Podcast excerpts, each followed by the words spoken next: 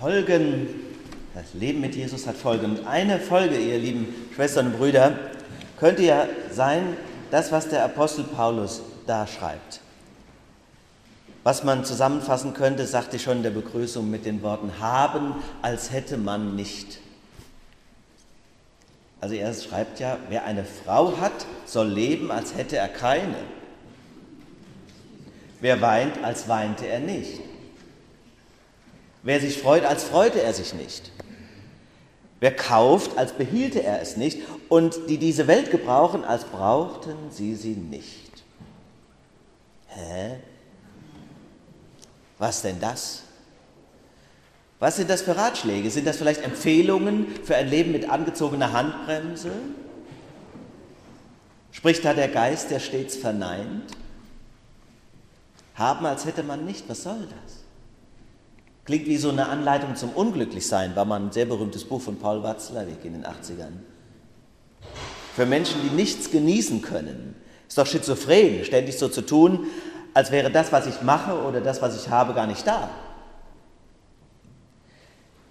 Ihr Lieben, hinter diesem Lebensratschlag des Apostels Paulus steckt die Vorstellung des nahenden Endes der Welt, quasi der Wiederkunft Christi. Und Paulus will sagen, es lohnt sich nicht, sich an die Welt zu verlieren, sich ans Irdische zu klammern, weil euch das nur ablenkt von der Freude an Christus. Diese Welt wird sowieso vergehen, macht euch nicht verrückt. Konzentriert euch auf den Herrn und wie ihr ihm gefällt. Das ist doch bei aller Befremdlichkeit ein interessanter Gedanke, oder nicht? Mag ja sein, dass die Welt noch ein paar Jährchen steht. Also mittlerweile sind wir so weit, dass wir das schon glauben, im Unterschied zu denen, die damals gelebt haben. Das geht schon noch ein bisschen länger, denke ich mal, hoffe ich auch. Und wir gehen alle auch davon aus, dass die Welt länger besteht, als wir leben. Aber wenn uns eines gewiss ist, dann doch das, Menschen und Dinge, die mir wichtig sind, kann ich nicht halten. Und das ist die Tragik unseres Lebens. Ich kann auch mein eigenes Leben nicht festhalten.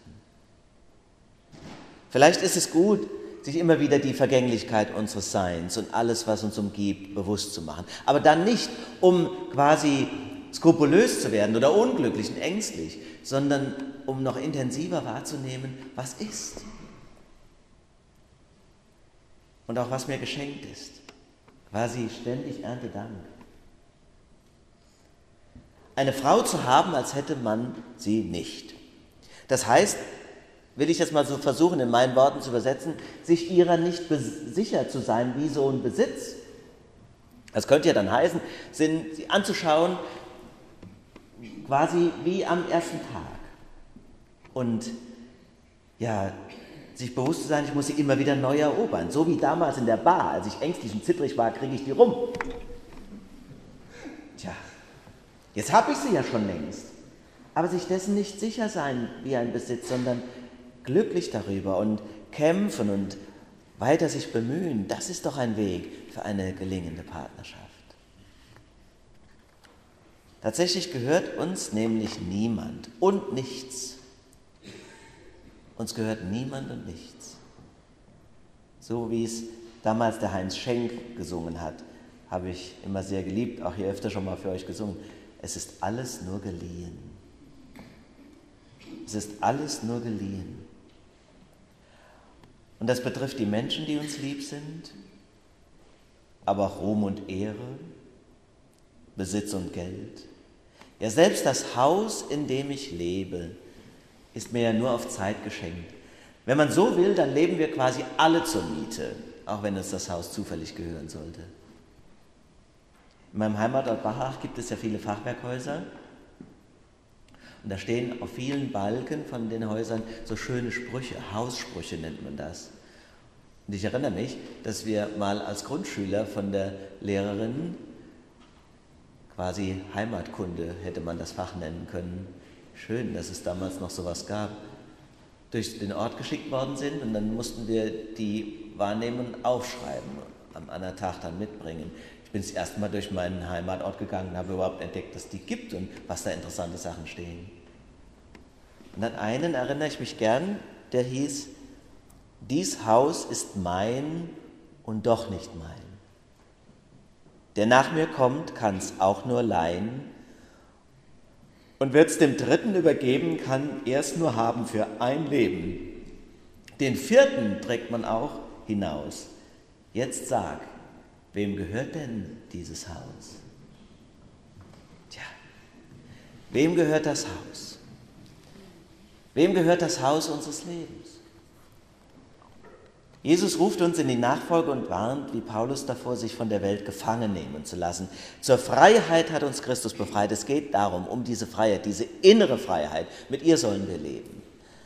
Aber ihr Lieben, diese Freiheit will natürlich auch gelebt sein. Das ist gar nicht so leicht. Jesus sagt, die Füchse haben Baue. Ich meine auch kein schickes Wohnzimmer, was so ein Fuchs hat, aber hat wenigstens einen Bau. Die Vögel haben Nester. Der Menschensohn, so sagt Jesus von sich selbst, hat nichts, wo er sein Haupt hinlege. Ja, genauso hat er gelebt. So unbehaust, aber auch so frei. Und so frei ging er in den Tod. Er war frei, aber auch gefährdet, nur gehalten und geborgen durch seinen Vater im Himmel. Aber diese Verbindung war es, genau diese, die ihm diese Freiheit geschenkt hat, so zu leben für uns und für Gott. Ich möchte mal so sagen, wer mit dem Himmel verbunden ist, so wie er, der hat dann auch die Möglichkeit, Distanz zur Erde zu halten und ihr gleichzeitig in Freude verbunden zu sein. Tja, so sollten wir ihm folgen, aber wie anders lebe ich? Ich brauche ein Haus, ein Bett, einen Schrank, Klamotten, Geschirr, Viele Bücher, ein Auto mit Airbag, eine Lebensversicherung gerne, bisschen Geld auf der Bank. Und was noch alles? Ich bin ja ein so schrecklich irdischer und auch ängstlicher Mensch, wie wahrscheinlich viele von euch auch. Haben, als hätte man nicht. Vielleicht ist das ja ein interessantes Experiment, einmal darüber nachzudenken, was brauche ich wirklich und wie schlimm wäre es, wenn mir etwas von dem, was ich jetzt habe, fehlen würde. Heute weihen wir unsere neu gestalteten Gemeinderäume ein. Auch hier drinnen ist vieles schön gemacht worden. Zum Beispiel seht ihr an die Wänden, dass die viel satter sind, neu aufgearbeitet und gepflegt. Ich finde, es ist alles wunderbar. Wunderbar geworden. Der Turm ist statisch geprüft, die Seitendächer renoviert, die Empore für die neue Orgel bereitet. Aber was wäre eigentlich, wenn heute Nacht ein Baum, zwar hier da drüben, wenn ihr da lang geht, da seht ihr einen, der steht auch schon so beängstigend schief, hier drauf fällt und alles platt macht? Ich glaube ja, ich könnte ein paar Tränen nicht zurückhalten, weil ich schon so glücklich und dankbar bin, ausgerechnet diese Kirche zu haben. Ich hänge auch an diesem Gebäude der Schönheit, an diesem faszinierenden Architekten Bartling, der das so gemacht hat. Gibt auch hässliche evangelische Kirchen, sind wir mal ehrlich. Aber andererseits, natürlich wäre ich traurig, aber andererseits das Leben dieser Gemeinde und die Gemeinschaft mit euch und die Gottesdienste, die wir feiern, sie würden, wie jetzt auch immer, vielleicht für sie umständlich, sie würden weitergehen. So zu denken macht frei. Und es macht dankbar, dass ich aber jetzt und hier keinen Baum auf dem Dach der Kirche habe und hier sein darf und mit euch hier die Schönheit des Gebäudes genießen. Haben, als hätte man nicht. Vielleicht ist ja haben, als hätte man nicht noch mehr. Ich bin darauf gekommen, dass es eine Anleitung sein könnte, auch zur Zurückhaltung und Bescheidenheit, auch zum Beispiel im Umgang mit unseren Ressourcen. Die Frage, unser Klima hat ja die Nachrichten in der vergangenen Woche so besonders bestimmt. Vielleicht hat Haben, als hätte man nicht auch damit zu tun, womöglich ein Programm, um das Leben auf diesem Planeten überhaupt lebenswert zu halten und zu retten. Ja, wir haben noch Braunkohle im Hambacher Forst. Aber wir müssen die nicht abbauen, nur weil die noch da ist. Haben, als hätte man nicht. Ich höre die Aufforderung, es geht auch darum, nicht alles zu machen, was man kann. Nicht alles zu nutzen, was mir scheinbar gehört. Nicht alles zu verschwenden, nur weil es da ist. Das ist ja eine vertragte Sache mit dem Klimawandel. Ich glaube ja, wenn es umgekehrt wäre, wenn wir befürchten müssten, dass die Temperatur immer weiter absinkt, hätten wir alle mehr Panik. Sind wir doch mal ehrlich, so ein Sommersonntag mitten im Oktober ist doch super. Meine ich ganz ehrlich, genieße das in vollen Zügen. Aber ich weiß auch, wie problematisch es ist. Wie wird sich das einmal anfühlen, wenn demnächst jedes Jahr eine Flutwelle durch das Marienforstertal in die Fraunhofer Galerie stürzt? oder unsere Dächer abgedeckt werden durch Wirbelstürme. Die Kurzsichtigkeit der Menschheit ist verrückt. Wir wissen genau, was wir tun, aber wir wollen es nicht wissen. Warum nicht? Weil die Folgen unseres Handelns nicht unmittelbar sind. So kindisch ist der Mensch. Dramatisch wird es erst für die nächste oder übernächste Generation. Ich habe ja Glück, ich habe keine Kinder, mir kann es egal sein. Aber vielleicht kann man ja die Menschen packen bei der Vision, dass Beschränkung und Bescheidenheit der intensivere Weg ist zum Glück. Glaube ich nämlich. Haben, als hätte man nicht. Das ist es, was frei macht. Der Klimaforscher Hans-Joachim Schellenhuber sagte neulich, dass die Freude am Verbrauch und die Sucht nach Verschwendung in seiner Kindheit und Jugend noch ganz untypisch waren. Da hätte er mal drüber nachgedacht. Schellenhuber, unheimlich, also quasi der große Kopf zum Sachen Klima, der wuchs in einer wertkonservativen protestantischen Familie in Niederbayern auf. Und der sagte, da war man sparsam, da lebte man einfach, dachte auch an den anderen dem es schlechter ging, und ihm sei nicht aufgefallen, dass seine Eltern oder Großeltern ob dieser einfachen Lebensmaxime unglücklicher gewesen wären als er heute. Und seine These war, dass in Deutschland nach dem Krieg die Nachahmung des American Way of Life quasi eine fragwürdige und verzweifelte Form der Entnazifizierung war. Heiße These. Wachstum und Verschwendung wurden plötzlich zu einem positiven Wert. Das war vorher nicht so.